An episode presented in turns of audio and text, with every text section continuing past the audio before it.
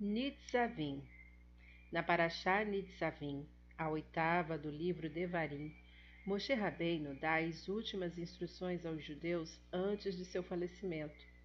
Moshe faz um pacto com o povo e novamente o exorta a cumprir a Torá e seus mandamentos. Profetiza o exílio dos israelitas e seus sofrimentos.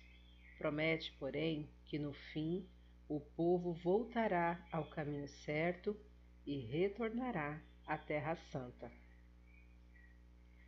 Torá ao alcance de todos. Este mandamento que eu te ordeno hoje não te é encoberto, nem está longe de ti, não está nos céus, nem está além do mar. Ele está muito perto de ti. Muitas vezes questionamos se é possível cumprir rigorosamente a Torá e as mitzvot. Parece ser cada vez mais difícil praticá-las em nossos dias. Esta paraxá soluciona essa dúvida com bastante clareza.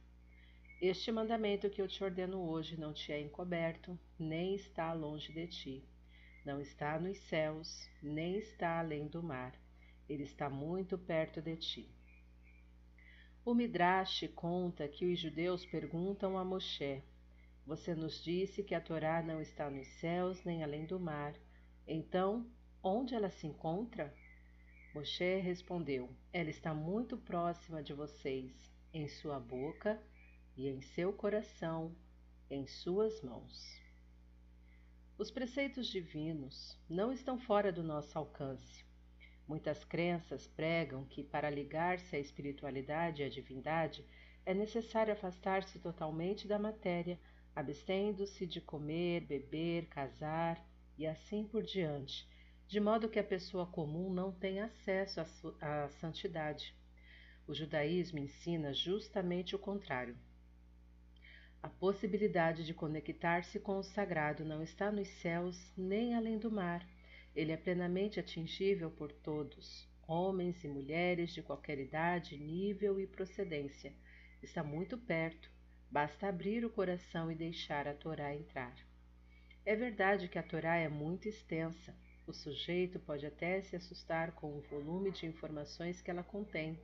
Embora o ser humano tenha a tendência de procurar instruir-se cada vez mais, diante da vastidão do conteúdo da Torá, podemos desanimar, julgando que absorvê-lo é uma tarefa irrealizável. Então, a própria Torá nos diz: este mandamento não está longe, estude-o pouco a pouco, pois de fato quem quiser esgotar todo o material rapidamente acabará desistindo. Estudar a Torá não é uma missão impossível. Todos que a conhecem e aprenderam de seus mestres, de maneira que, se achar alguma dificuldade, um tema complexo, você poderá sempre perguntar a quem sabe mais. A respeito disso, o Midrash relata uma parábola ilustrativa. Há um pedaço de pão pendurado no teto de uma casa. O tolo olha e diz: É impossível pegar o pão e tirar proveito dele. O sábio pensa: Se o pão está ali, alguém o colocou e eu também posso alcançá-lo. Vou buscar uma escada. O mesmo se aplica ao estudo da Torá. Não devemos indagar se um dia seremos capazes de dominá-la. Afinal, até os eruditos tiveram de aprender com alguém. De maneira que, se a estudarmos gradativamente, nós também poderemos compreendê-la em sua totalidade. Tanto o tolo como o sábio veem algo bom, o pão pendurado, ou a Torá no nosso caso. O primeiro não tenta pegá-lo, desencorajado pela altura. Mas o sujeito inteligente percebe a oportunidade de se beneficiar e define uma estratégia para obtê-lo. Estamos a poucos dias de Rocha Hashanah, uma ocasião em que pedimos um ano novo bom e doce, cheio de alegrias e comemorações. É um bom momento, portanto, para tomarmos a decisão de começar a estudar a Torá, ou para quem já a estuda com regularidade, aumentar paulatinamente o tempo e esforço dedicados a essa atividade. Dessa forma, agregaremos mais um mérito para o ano que está por iniciar-se. A união criada pelo pacto. Vós todos estáis hoje presentes diante de Deus, os cabeças, vossos anciãos e vossos policiais, as vossas crianças, as vossas mulheres e o peregrino que está no meio de teus acampamentos, desde o rachador de tua lenha até o tirador da tua água. A Paraxá Nitzavim sempre é lida antes de Rosh Hashanah e serve como preparação para essa data tão especial. A Torá enfatiza aí a união entre os judeus, iniciando com as palavras: Vós todos estáis hoje presentes, e prosseguindo com uma relação detalhada das diversas classes que compunham o povo de Israel, dos líderes ao lenhador e o tirador de água, provavelmente as pessoas mais simples.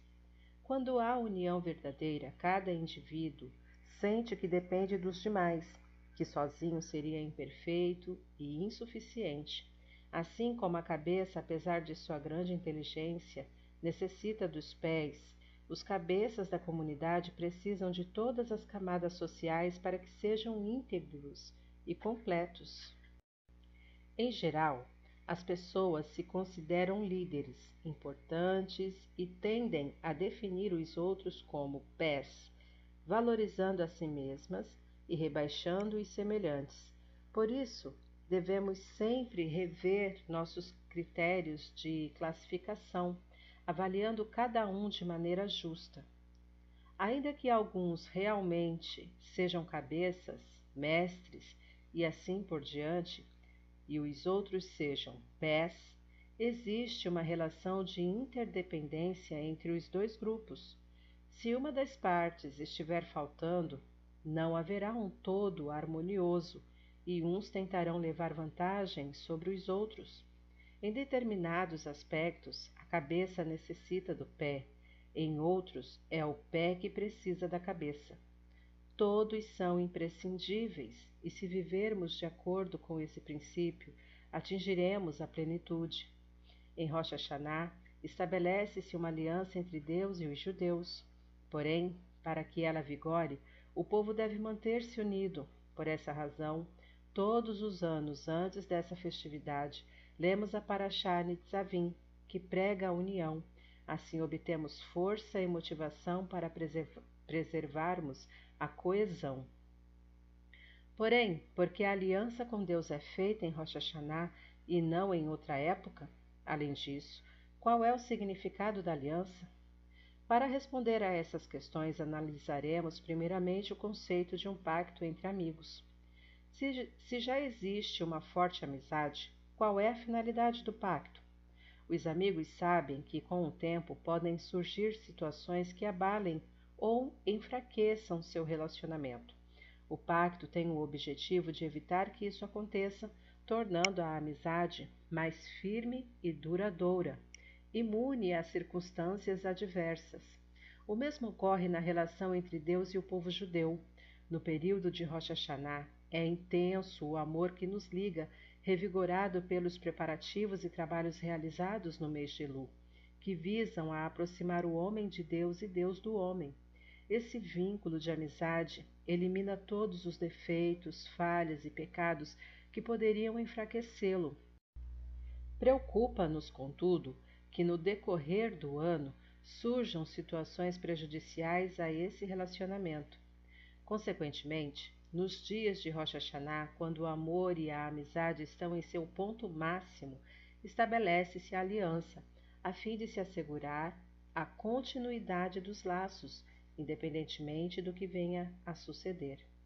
Há apenas uma condição para que essa intenção se concretize: a união entre os judeus.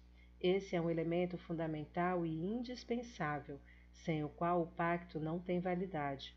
Quando um judeu considerado cabeça reconhece as virtudes de alguém classificado como pé e o trata de modo fraterno, Deus se comporta da mesma maneira e une-se a nós, proporcionando a todos um ano bom e doce. Era uma vez um pecado a menos. Shimon Leib tinha péssima reputação na cidade de Vilna desviara-se do bom caminho e abandonara o judaísmo. A cada dia sabia-se de mais um pecado que ele cometera.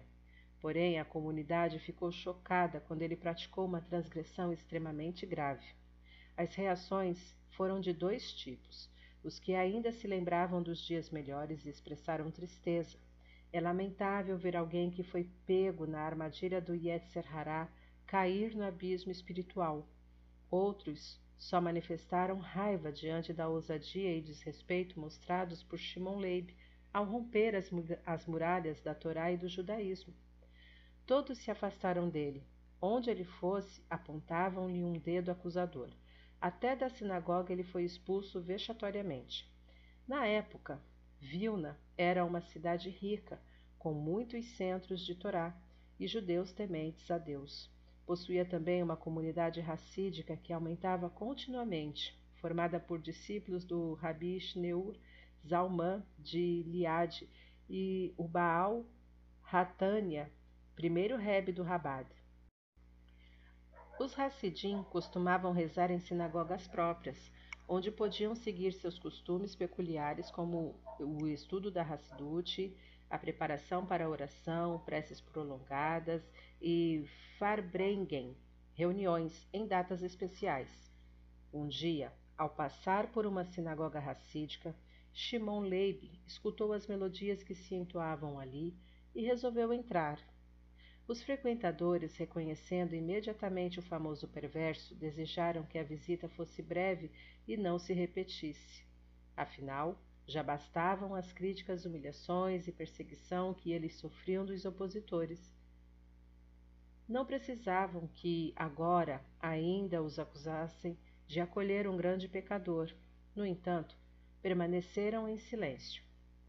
Alguns dias depois, Shimon Leib voltou chegando durante um Farbrengen reunião.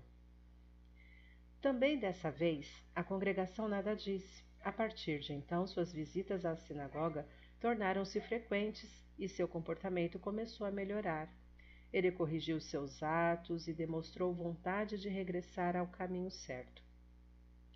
Durante três meses, Shimon Leib evitou pecar e todos ficaram contentes com a mudança.